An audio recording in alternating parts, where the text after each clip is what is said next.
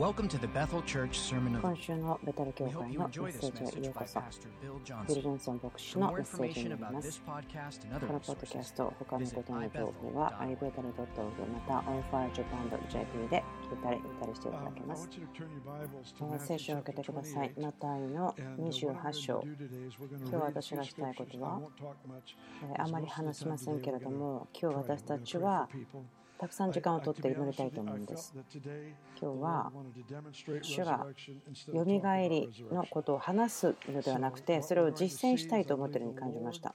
ですから私を信じてます。主がそのよみがえりの命を夢であるとか、また約束であるとか、家族の問題だとか、そのよみがえりの命というものをなくしてしまったもの、壊れてしまったもの、そのようなものに対して働かれるその中毒に自由が与えられたり、解放が与えられまた健康になるということ、主が大きなことをされると思います。何か大きなよみがえり、大きなよみがえりの働きをされると思います。そのティーチング、教えではなくて、ミニストリーをするためにお話します。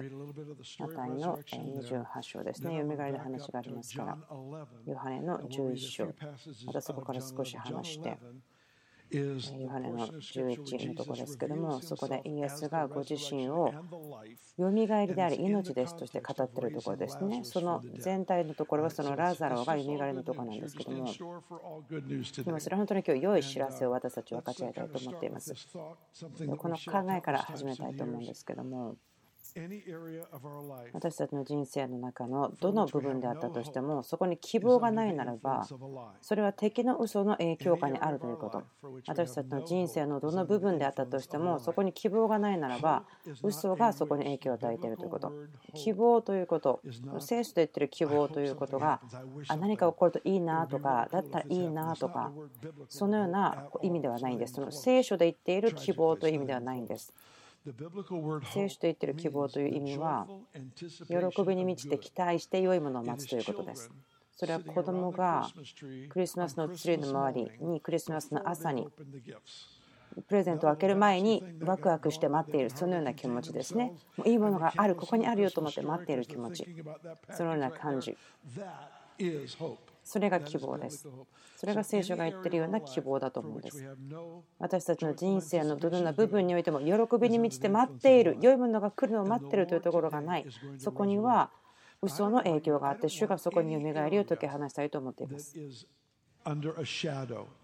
私は自分の人生がその影の下に置いてほしくないんですね。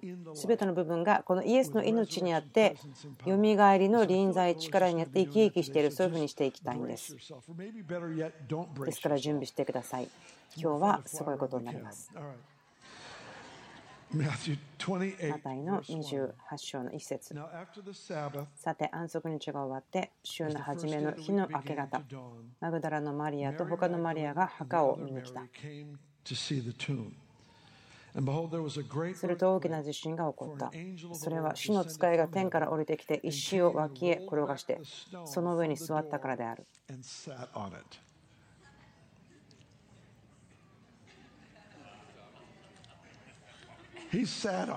その上に座ったとあります。主の使いが疲れたからではなくて、そこに座ったんです。神の御座。それはあなたの障害の上に奇跡をもたらすことによって立て上げられています。私たち分かりますよね。ここでイエス様は石を転がして道を作らないと歩けないのではないですね。ここで石を分け転がしたということは人々が来てこの墓の中は空っぽだと分かるためです。幕が裂かれたのは神がその古い契約から出ることができるため。でもこの石が脇へ転がされたというのは人々が中に入っていて証しができる。全ての人生の状況においてイエスが私たちにくださったメッセージ。それはイエスがバックアップされるということです。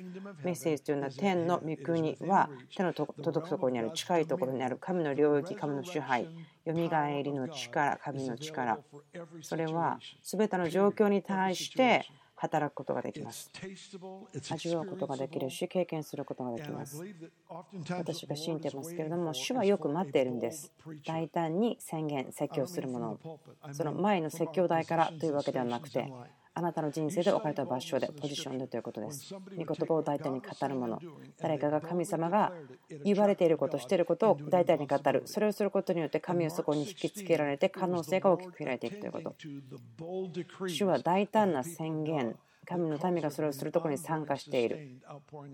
そのことによって神の御霊が続けて注がれていくということ。ここで見つかいは石を分け転がしてその上に座った。そのことをあなたはハッピーにするべきですよね。なぜでしょうか？終わったからなんです。完了しています。座ったということは終わったということです。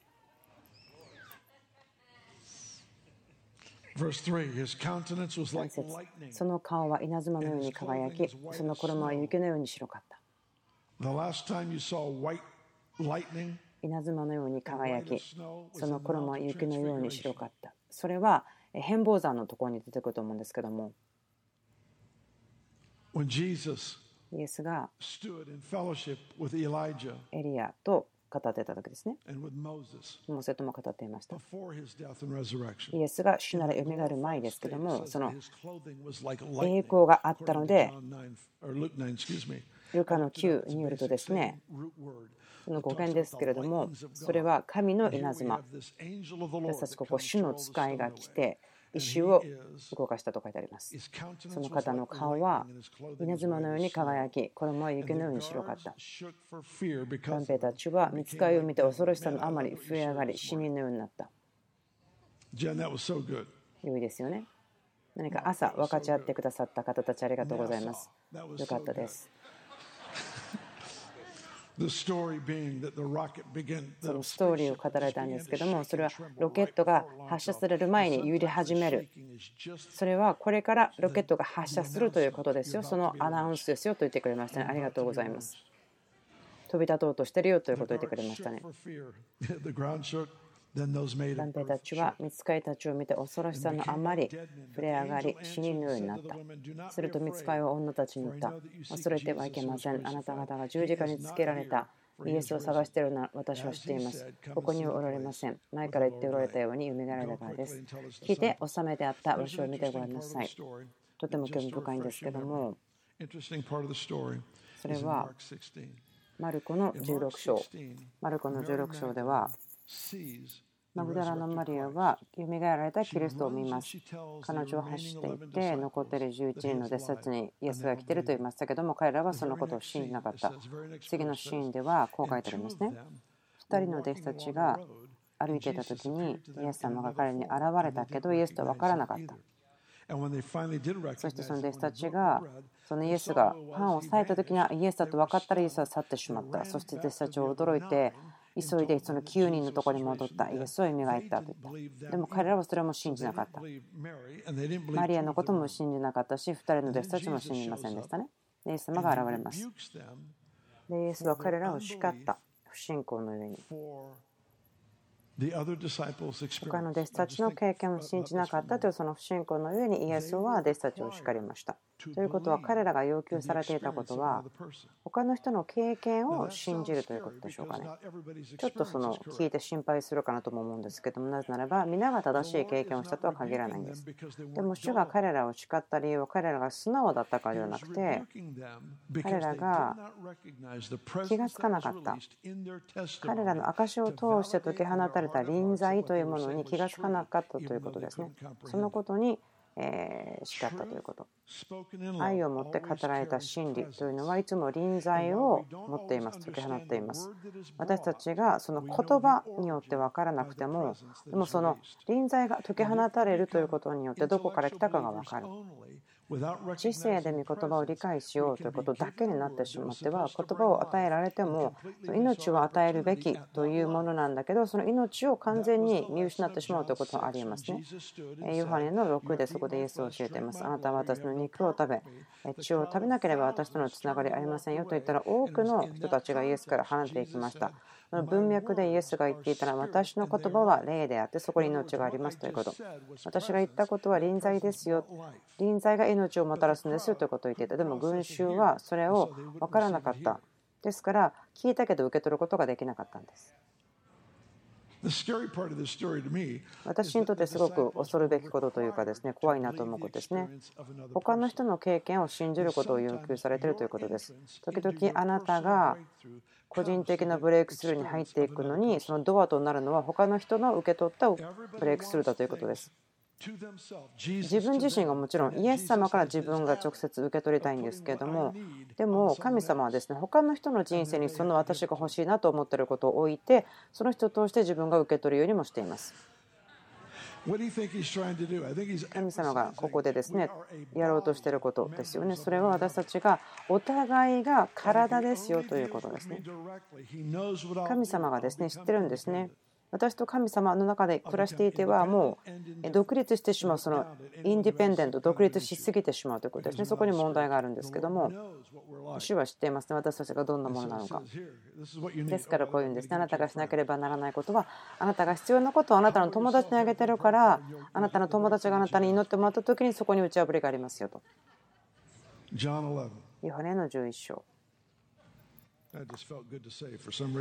はい、今そこのところ行ったのでですね、良かったと思うんですけども、ヨハネ11章、同じ話ですけども、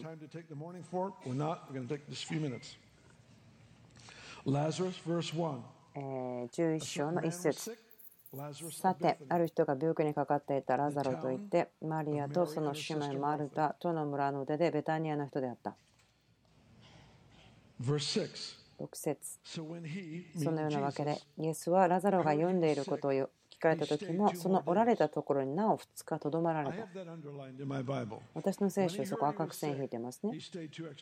イエスはラザロが病んでいることを聞かれた時にもそのおられたところがなお2日とどまっておられた。イエスはその緊急の出来事によって動かされたことはなかったんです。自分自身はそのようなことがありましたね。その緊急事態によって神の御心から離れたことがありますなぜならば緊急事態ということがいつも神と思ってしまうんですね。でもイエスがラザロが病気だと来た時にでもあと2日そこにとどまっていようとして待っているということで神にとって父にとってもっと栄光があってそのことを父が地に地に解き放したかったからですね。皆さんの中のある人たちですねイエス様神様はあと2日間待ってるんですよ。あと2日何日か待ってます。そしてこれが打ち破りの日です。待っていたならば今日があなたの打ち破りの日です。15節イエスは弟子たちに言っていますね。ラザロが死んだのです。私はあなた方のため、すなわちあなた方が信じるためには、私がその場に言えばせなかったことを喜んでいます。さあ、彼のところに行きましょう。神が答えを遅らせているならば、それはあなたに偉大な信仰をもたらすためです。もう一回読みましょうか。私はあなた方のため、すなわちあなた方が信じるためには、私がその場に言わせなかったことを喜んでいます。遅れたことの理由、遅らせたことの理由は、もっと偉大な信仰のためです。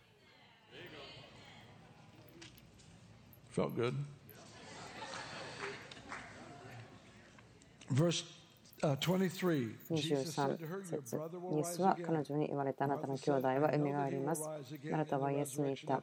私は終わりの日の蘇りの時に彼が蘇ることを知っております。ここでマルタは神学のテストに答えていたんです。でもイエスは私は蘇りです。私が蘇ると言ってない。興味深いですね。で、これはイエスが死ぬ前ですから。ということは、蘇りである方を殺したらどうなるんでしょうか。殺し続けてはいられませんね。死にとどまっていることはできません。イエスは私が蘇りです。私は命です。そして私を信じる者は死んでも生きるのです。また生きていて私を信じる者は決して死ぬことがありません。このことを信じますか彼女はイエスに言った廃止を信じます。40節イエスは彼女に言われた。もしあなたが信じるならあなたは神の栄光を見ると私は言ったではありませんかとあります。ヨハネの20。この書には書かれていないが、まだ他の多くの印をもイエスは私たちの前で行われた。しかしこれらのことが書かれたのは、イエスが神の子、キリストであることをあなた方が信じるため、またあなた方が信じ、イエスの皆によって命を得るためである。もしあなたがヨハネの福音書から興味深い学びをしようと思ったらですね。信仰が現れるまたその信仰信じるということが書いてある時ですけどもそこに2つぐらいあることがあります1つは父を表すことその信仰というのがこの父の中にしっかりと根を下ろすように。信仰というのは心の応答神が誰かということに対しての私たちの心の応答になります。あなたが言われたようにあなたは良い方です。ですからあなたに信頼をします。あなたの本質、人格に信頼を受けますということ。それが信仰です。信仰は神ご自身が誰かということに応答するんです。ですから自分は信じます。その蘇りのシーズン。神は信仰に火をつけまたそれを増やしたいのではないかと信じています。あなたが信じるためというふうに私の思いにもやってきています。あなたが今信じるため。あなたが信じるため。あなたが信じれば神の栄光を見ます。私はこれを全部しています。そう、あなたはそれを信じるでしょう。このような印が書かれています。それによってあなたが信じるためです。福音。それは、イエスはこう言いました。あなたが印見るまでは、また不思議見るまではあなたは信じないと言っています。自分が最近聞いたことなんですけども、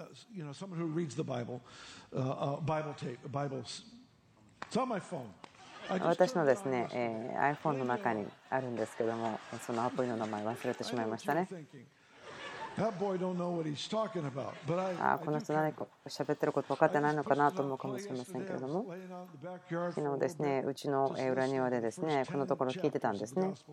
ヨハネの福音書のですね10章ぐらい読んでたんです。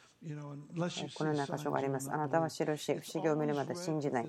でもよくその説明というかですね読む時の口調は怒ってるような感じですよね。もうお前たち奇跡見るまで信じないよなみたいな怒ってるような雰囲気なんですけどもでももしイエス様が人生がどのようにして機能するのかしてたら違う口調になると思いませんかあなた見るまで信じないですよ。じゃあここに奇跡をあげるからそれで信じようよって言ってたらどうでしょうか？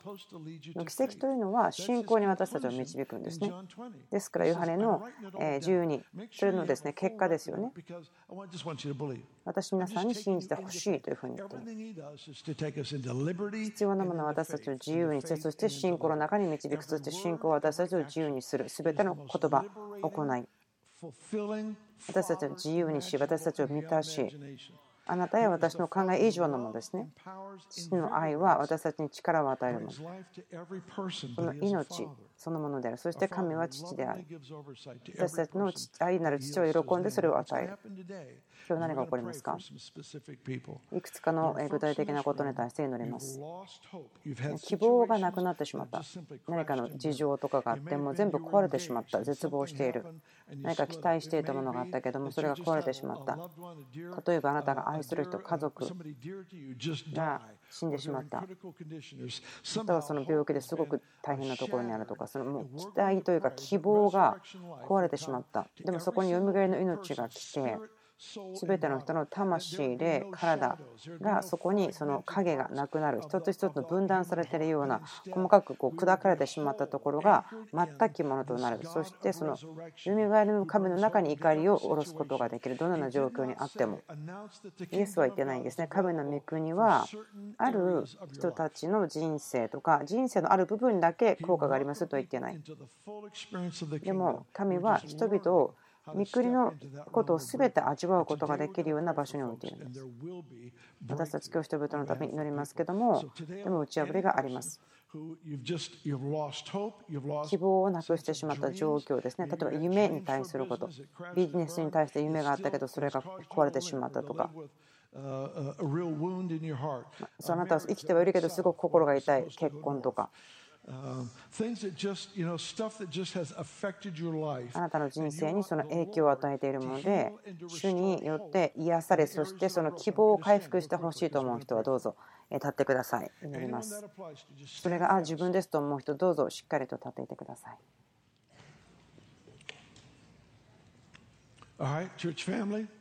はい、えー、教会、神の家族の皆さん、これらの方たちは、あなたの助けを必要としていますよ。ですから皆さん共に立ちましょう。そして彼らのために祈りましょう。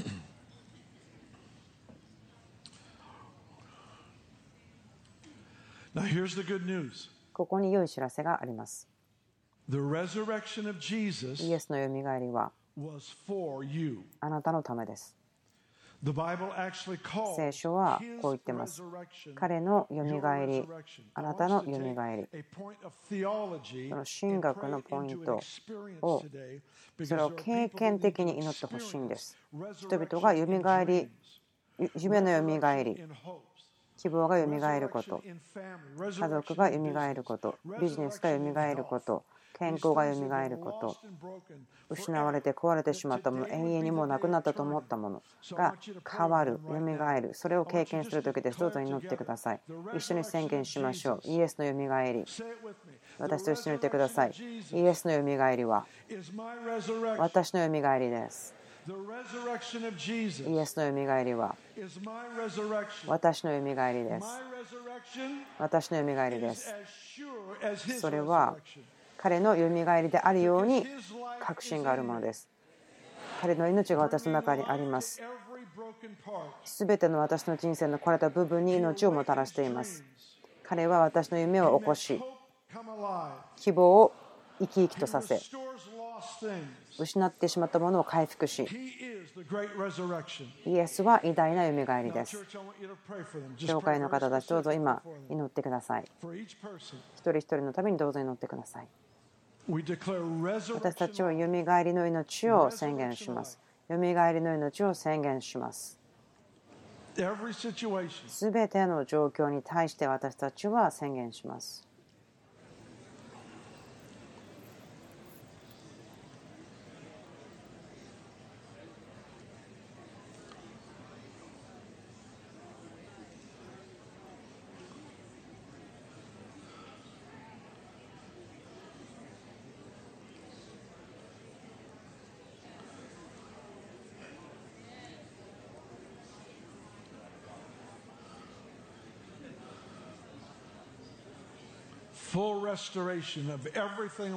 なくなってしまったものすべてにそれが100%ですね。完全にえー回復すること。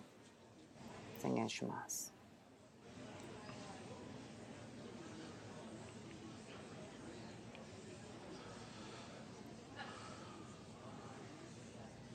longer. もう少しだけ祈りましょう。すべての状況が元に戻る、最初あったところに戻るのではなく、経済、精神的なものが癒され、解放され、豊かさを持つことができる、すべての状況において。私たちは宣言します。このベテル TV を見ている方たちまた聞いている方たちその教会一人一人に対してもこのことが解き放たれていくその打ち破りの霊を解き放ちますすべての家庭に対してもそのことを解き放ちます.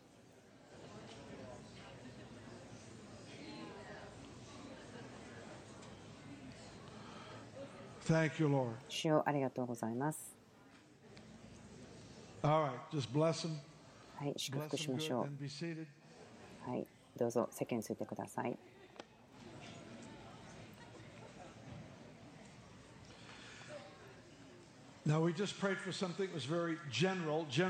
今ですね、まあ、多くのことですね、あまり具体的、具体的ではないことになりましたけれども、これから祈ることは具体的ですね。家族が危機とか家族が Uh, 失ってしまったとかそのような状況ですね。えーあなたの子供が今人共に歩いていないまたはあなたのご両親が人共に歩いていないとか何か離婚というですねその大変なことを通っているとかそういうようなことです。関係ということ家族とか人間関係に対してのことですね。そこに神様の奇跡神様は知っています。でも神様は不可能ということを知らないんですね。あなたの不可能な状況の中で神は不可能ということを知らないんですもしあなたがそれにえー当たるなというならばどう立ってください家の中で愛する者が亡くなってしまったとか今年はですね回復のとしてなければいけません失われた人たちが回復されるとしてなければいけません私たち見ます失われていた人々が回復します。どうぞ今立っている方たちのために祈りましょう。お互いのためにどうぞ祈ってください。どうぞ祈り始めてください。私たちは自分たちの救われていない家族の人たちを神の御国に呼び込みます。大きな悔い改めが起こり、そして大きな回復が起こる。家族の中の1人のメンバーもその救われないでそこに残ってることがない。しかし家族に呼び入れられる。そのテレビを見ている人たちのためにも祈ります。その家庭が回復する。そして今日本当に今日この日にこの日がその日なんです。その家族が家庭が完全に全くものと回復される日です主よこのことを感謝しますこのことを主を感謝します。すべての家庭が、すべての家庭が、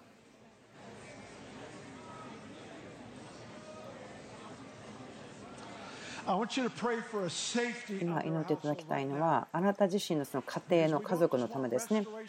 その亡くなったものが回復される。それだけではなくてその失われたものが回復した状況が続いてほしいのでそのためにですねその吠えたけるものの影響から守られて安全があるようにこれ以上失うってはならない。これ以上は失わない。そのことを宣言してください。祈ってくださいこれ以上失わないことを祈ってください。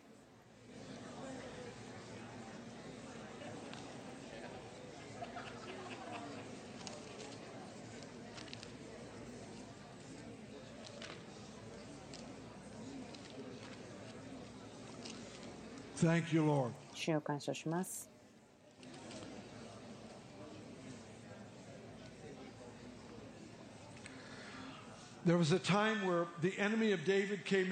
ダビデのですね敵がやってきて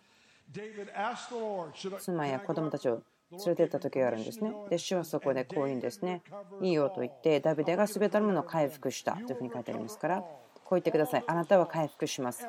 盗まれたもの、回復します。全ての経済も回復します。全ての回復が、関係が回復します。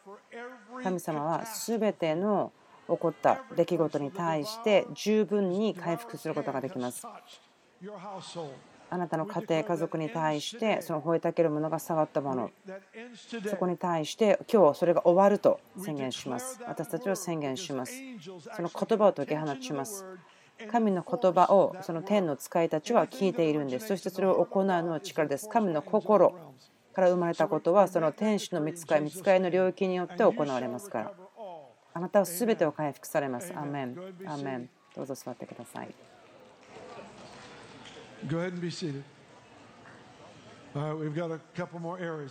あともう少しあるんですけども、第一礼拝で、クリスさんは私が何を話をしようかと知らなかったんですけども、あるリストの話をしました。私が祈ろうと思ったことのリストを話しました。それはすごく励まされますね。ということは、主が言ってるんですね。今日が何かの日だ。今日この日がそれをする日だ。ということ。例えば何千回と祈ってもらったとしても何も起こらないとしても今このことに祈りなさいと言ったらその1回で何かが起こる。今までの1000回の祈りの後の1001回で何かが起こる。神様が言われたらそうであるという。ことこれですということ。ある意味では神様の証であると思うんですね。金曜日に起こったことの証だと思うんです。何かが金曜日に予言的に私たちの町の上に解き放れたと思うんです。神様の行為がこの町の上に回復されている。なぜならば神の民が深い根を張ったお互いへの愛とか尊敬によっまって祈ったからですね。その甘いハーモニーの影響があったと思うんです。次のことを祈りたいんですけども。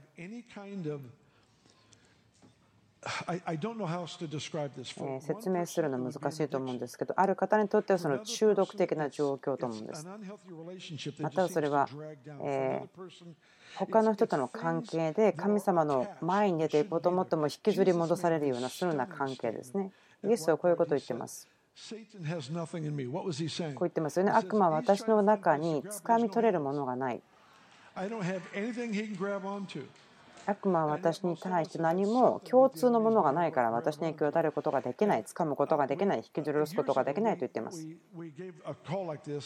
私たちですね、よくこのようなですね、え招きをするときですね、10人、15人ぐらいの方が来られたんですね。以前何年か前ですけど、祈ったことがあるんです。霊的なこう解放のために祈りましたね。祈った後ですね、6か月後ぐらいですけれども、そこで来たのは、ヘロインに25年以上中毒であった人たちが、その祈りによって自由になったということを聞きました。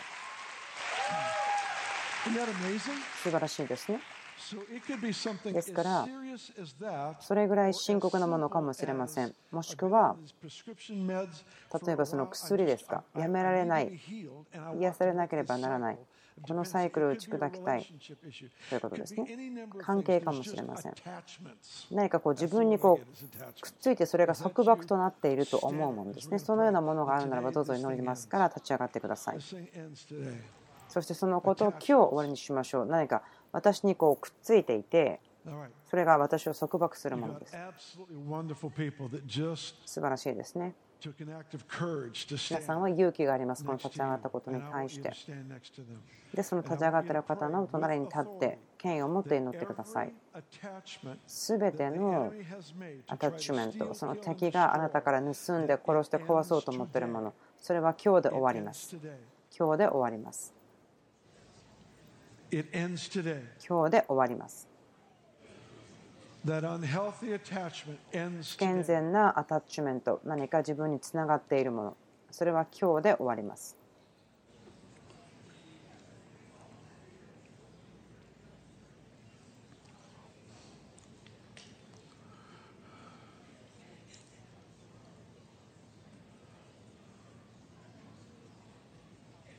Pray with authority, church. 今、権威を持って祈りましょう。権威を取って祈りましょう。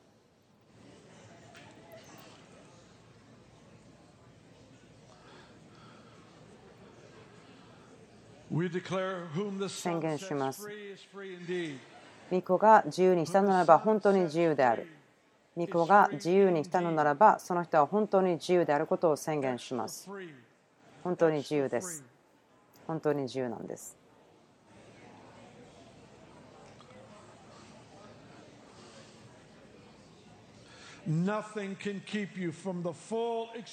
あなたのことを.神の愛を全きレベルで体験することを妨げることできません。習慣とか人とか束縛とかそれらであったとしてもあなたが神の愛を100%味わうということから邪魔することはできません。あなたをその愛から何も妨げることはありません。ですから癒し、清めの言葉をあなたの上に宣言します。イエスの力強み何によって宣言します？解き放ちます。あなたの頭のところにですね、誰かに手を置いていただいて、こう祈ってください。思いが、また心が一新されるということを祈ってください。宣言してください。その視野が移行される。視野が移行されることが必要なんです。新しくされた思い、聖書的な新しい思いというのは、神の視野から物事を見るということです。私たちはそのことをイエスの素晴らしい名前によって祈ります。Bless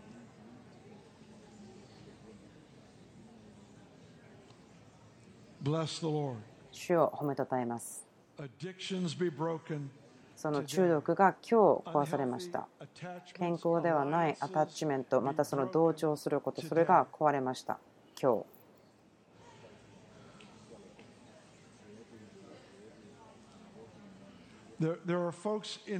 ここにいる方たちの中でもう少しだけ話しましょうか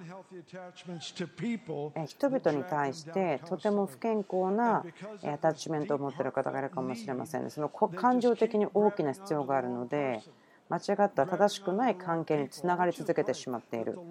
祈りたいんです。祈ります。神が人々を自由にします。それらのようなアタッチメント正しくないつながりから解放されることを宣言します。そしてその命ではない助けにならない悪い友人ではなくて本当に経験な助けになる助言を与えることができるような健全な関係になるように宣言します。全ての関係が変わっていくことを宣言します。主あなたを賛美します。そのたたえます。その何年も何年も受けてきたそのダメージから癒されるその正しくない健全でない関係によって。あなたが人生ずっとそのような間違った関係にいたのでどうやって抜けていいか分からない方いるかもしれませんけども今日不健全なアタッチメント人々に対するものが今日壊れます。神様が神様の視野を今日解き放ちます。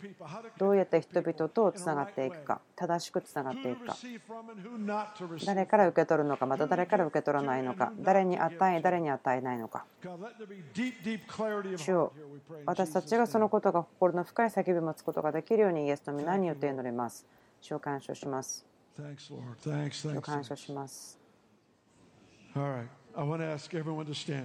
どうぞ皆さん立ち上がってください。あと2つのことですけども、1つのことまずしましょう。でもう1つのことは何分かかかりますから。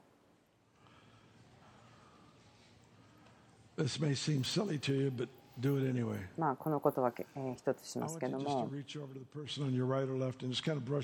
と左の人ですね、手を置いてください。在籍感と恥、あなたは持っていません。あなたにはえそれらのものはついています。あなたはそれらを持たないですよと言ってください。それはあなたのものではありません。恥、財政感、それらはあなたのものではありません。うん、その、えー、財政機関また恥。それらはあなたに属するものではありません。そのように言ってください。あなたに属しています。あなたはそれらを持たないものです。今日は新しい日ですと言いましょう。よみがえりの日ですよみがえりの力の日ですから。宣言しましょう。今日はよみがえりの力の日です。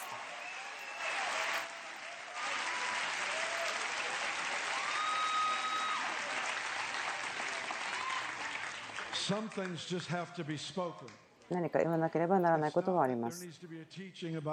教えられるべきことではなくて、その宣言されるべきこともあります。それが必要なんですね。墓は空っぽです。あなたのもの。すべて満たされたもの、満たされるもの、それはあなたのものです、私のもの。私たちを招待されています。ミニストリーチームの方がどうぞ前に素早く出てきてください。どうぞ皆さんが出てきてください。そのフリーダムバーナーを持っている方たちいますから、どうぞミニストリーをする方たち前に出てきてくださいますか。最後のことは一番重要なんですけども、ですからちょっとお待ちください。少し静かになってくれることを願います。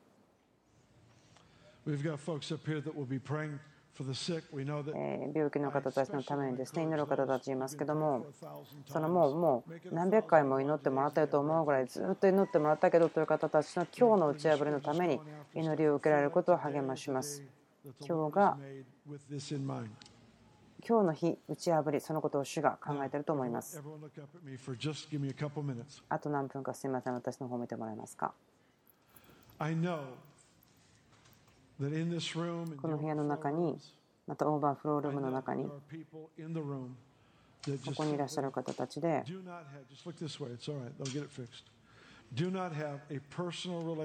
個人的な関係を主イエス・キリストと思っていらっしゃらない方がいますけどもイエスは死からよみがえりあなたと私、私たちが命を持つためです。イエスのよみがえりは私たちのよみがえりになりました。私たちがイエスが私たちのためになされたことを受け入れ、信じて、神に信頼を置く。私たちは継がれた、養子にされた。イエス・キリストは神を父として表すため、あなたの父として表すために来られた。そしてそれは今日可能なんです。私、この部屋にいる方たち、この建物にいる方たち、皆が100%完全な確信を持って、はっきりとあなたが今日死んだならば、永遠に神の臨在のもとに導かれるということを知って書いてほしいんです。ある人が言いました。すごくお金がある人ですけど、私は今日天国に行けることを知っています。死んだらざれば、その道を自分で掴んだからですと言ったんですけど、すごく怖いですよね、そう考えるのは。そのお金を払って入ることではないんです。神の子羊、イエス、完全に生きられた方が命、その血を捧げた。そして私たちをあがなうため、罪に対して支払い、また力を打ち壊すために払い、人間が払うことはできません。でもそれは、この部屋にいる方たちのためにみんな与えられたものです。すべて私たちは自由になる理由があります。もしあなたがこの契約、コミットメント、あなたの心をイエスに向かって伸ばしたことがなければ、あなたがこの家族の中に入るということをしたことがなければ、あなたが今日それをしたければ、どうぞ今いるところで結構ですので、どうぞ手を挙げてください。手を挙げてください。手を高く上げてもらえますか？私、見えるようにしたいんです。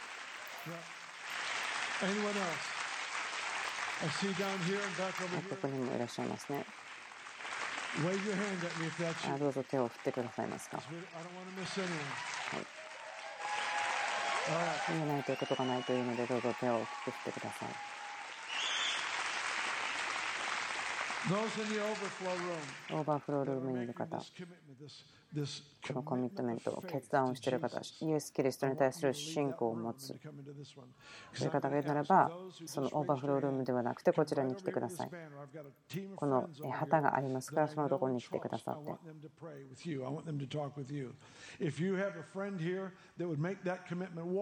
あなたのお友達がそのような決断をしているならば、一緒に歩いてきてください。このフリーダムバナーのところに一緒に来ていただいてお祝いしましょう。どうぞ今降りてきてください。前の方に出てきてください。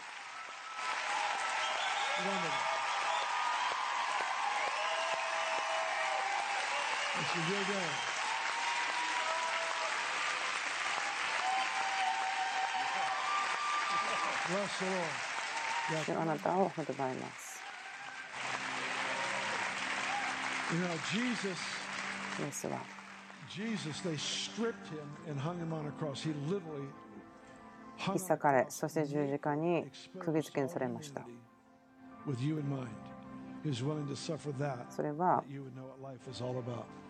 あなたと私の人生が自由になるため、自由になるため、自由になるため。それを褒めたためです。今週のメッセージ聞いてくださってありがとうございます。ベテル .tv また onfirejapan.jp で見ていただくことができます。